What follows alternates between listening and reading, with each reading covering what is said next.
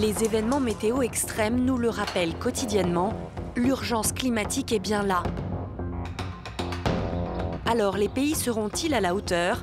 L'Écosse accueille 196 nations au chevet de la planète pour la réunion climatique la plus importante de la décennie.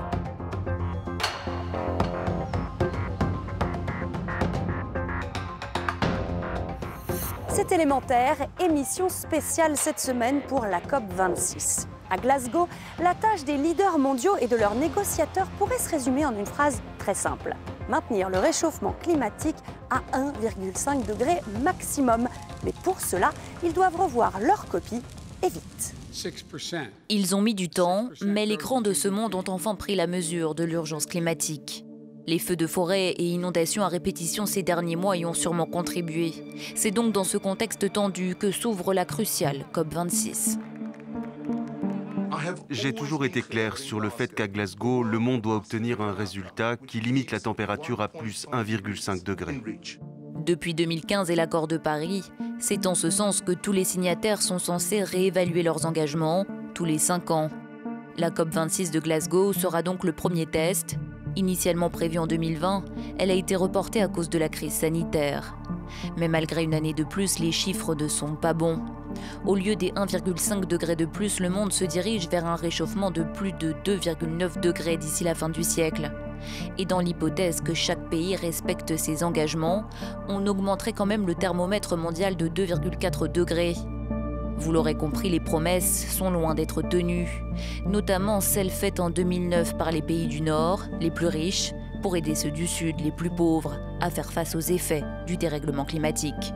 L'engagement était de 100 milliards de dollars par an jusqu'en 2020, mais aujourd'hui 20 milliards manquent à l'appel.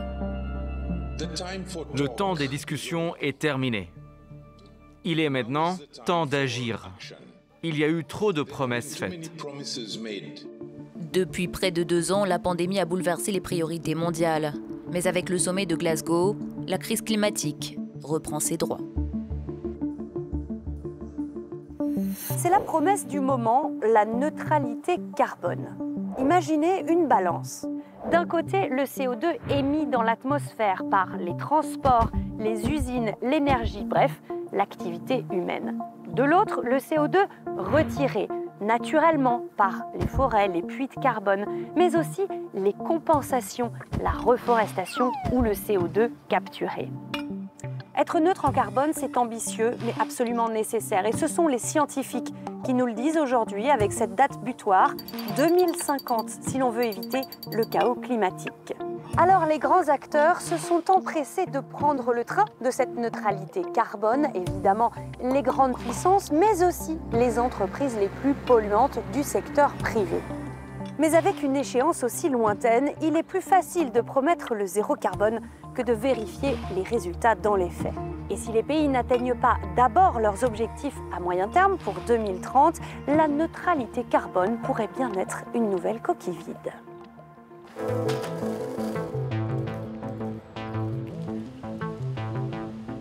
Alors on va essayer de démêler ensemble le vrai du faux. Lola Valéjo, merci d'être avec nous. Vous êtes directrice du programme climat de l'IDRI, l'Institut du développement durable et des relations internationales.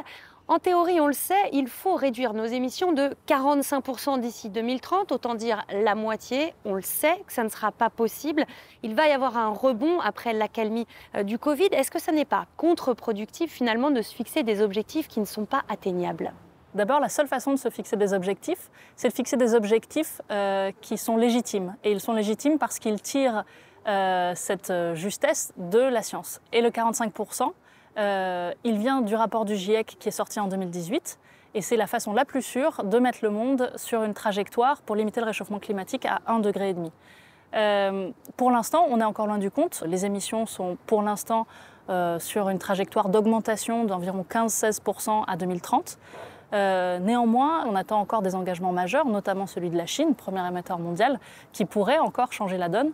Euh, mais c'est vrai, vous avez raison, il faut être réaliste. Euh, on a de grandes chances de ne pas réussir en, une seule fois à réduire cet écart entre les engagements actuels et ce que la science nous dit. L'accord de Paris, c'était de toute façon un, cycle un cycle d'engagement continu.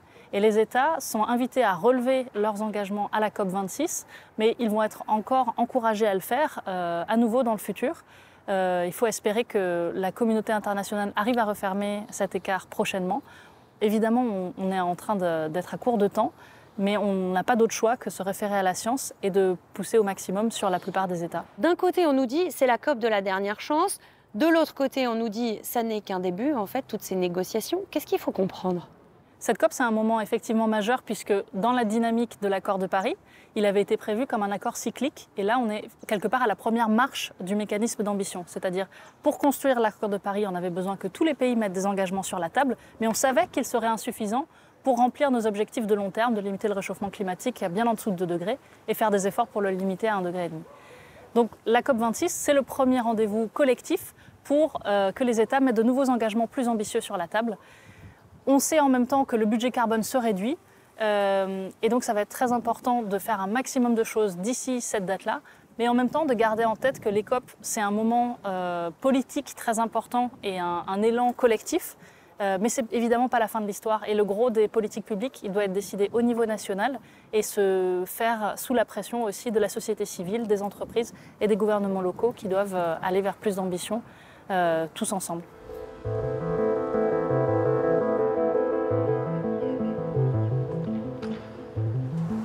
Leur promesse de neutralité carbone dépend essentiellement d'une chose pour les pays, leur sortie des énergies fossiles.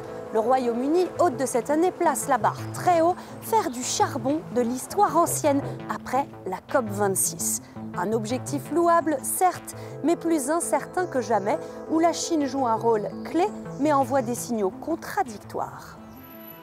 Le charbon, c'est la source principale d'énergie en Chine il alimente près de 60% de l'électricité du pays. Sa dépendance en énergie fossile fait de la Chine le plus grand émetteur de gaz à effet de serre depuis plus d'une décennie.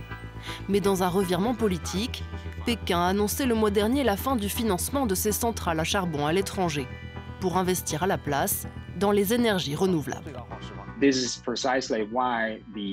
C'est pour cela que l'annonce de la Chine est importante. Elle dit, en tant que plus grand investisseur à l'étranger, uh, nous ne mettrons pas notre argent dans le charbon. Um, C'est un geste très fort envers le marché, y compris envers la plupart des acteurs du secteur privé.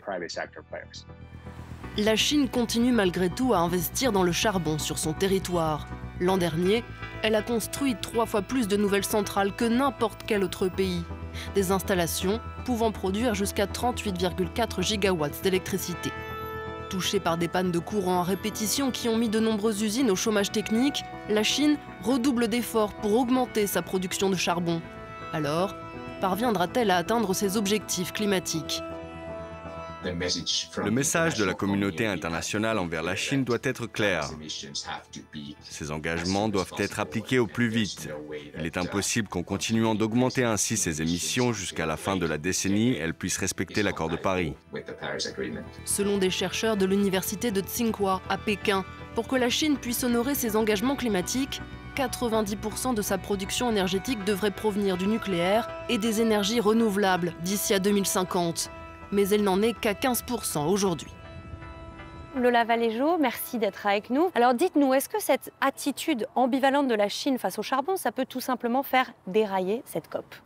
Le fait que la Chine se soit engagée à arrêter de financer du charbon à l'extérieur était une demande très claire euh, pour faire suite aux engagements pris par les pays du G7 et notamment par le Japon et aussi par la Corée du Sud, qui sont les autres gros financeurs de charbon il est vraiment majeur puisque jusqu'à présent c'était le premier financeur de charbon à l'extérieur et ça représente un vrai pas en avant.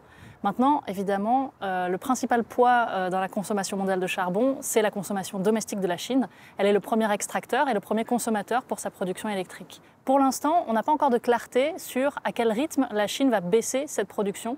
Et les signaux de court terme sont ambivalents, puisque euh, après des coupures d'électricité dans le nord-ouest de ces provinces, elle a décidé d'augmenter sa production de charbon. Néanmoins, on continue de voir que la Chine euh, a investi dans les énergies renouvelables dans le même temps et euh, continue de poser les objectifs de réduction des émissions climatiques euh, toujours au haut de ses priorités politiques. La difficulté va être de marier ces deux priorités et la façon dont on va pouvoir juger de la crédibilité des engagements de long terme de la Chine, ça va être les engagements qu'elle va mettre sur la table, on l'espère, pour la COP26 à Glasgow. On va faire ensemble un scénario catastrophe. Qu'est-ce qui pourrait faire de cette COP un fiasco total? Le plus gros risque pour cette COP aujourd'hui, c'est euh, le risque d'un divorce ou d'une crise de confiance entre les pays développés et les pays en développement. Et euh, l'argent. L'argent. Euh, l'argent, c'est effectivement une question, mais je pense qu'au-delà de ça, la crise du Covid, elle a aussi exacerbé des tensions qui étaient là, qui préexistaient à cette, cette crise du financement climat. Au-delà de, évidemment, l'objectif emblématique qui était lever 100 milliards par an de dollars à 2020. et on sait qu'à l'heure actuelle, on n'a encore, on encore pas atteint cette, cet engagement. Je vais vous poser la question que tout le monde se pose. Est-ce que finalement, elles servent à quelque chose, ces COP? Je pense que ce serait dommageable de vouloir leur faire porter la responsabilité de toute l'inaction climatique. Elles jouent un rôle important parce qu'elles servent d'une convocation à un plus haut niveau politique de l'ensemble des, pays développés et en développement. Néanmoins, les COP ne vont pas tout résoudre, puisque finalement, le climat nous conduit à réinventer tous nos modes de, de production et toutes nos politiques euh, étrangères et domestiques. Donc, quelque part, le climat doit infuser tous les forums politiques c'est bien qu'il en ait un dédié international de haut niveau une fois par an, mais il ne peut pas tout faire tout seul. Merci beaucoup Lola Valéjo d'avoir euh, été avec nous. Restez sur France 24, on va suivre ensemble toutes les étapes de cette COP au jour le jour. À très vite sur France 24.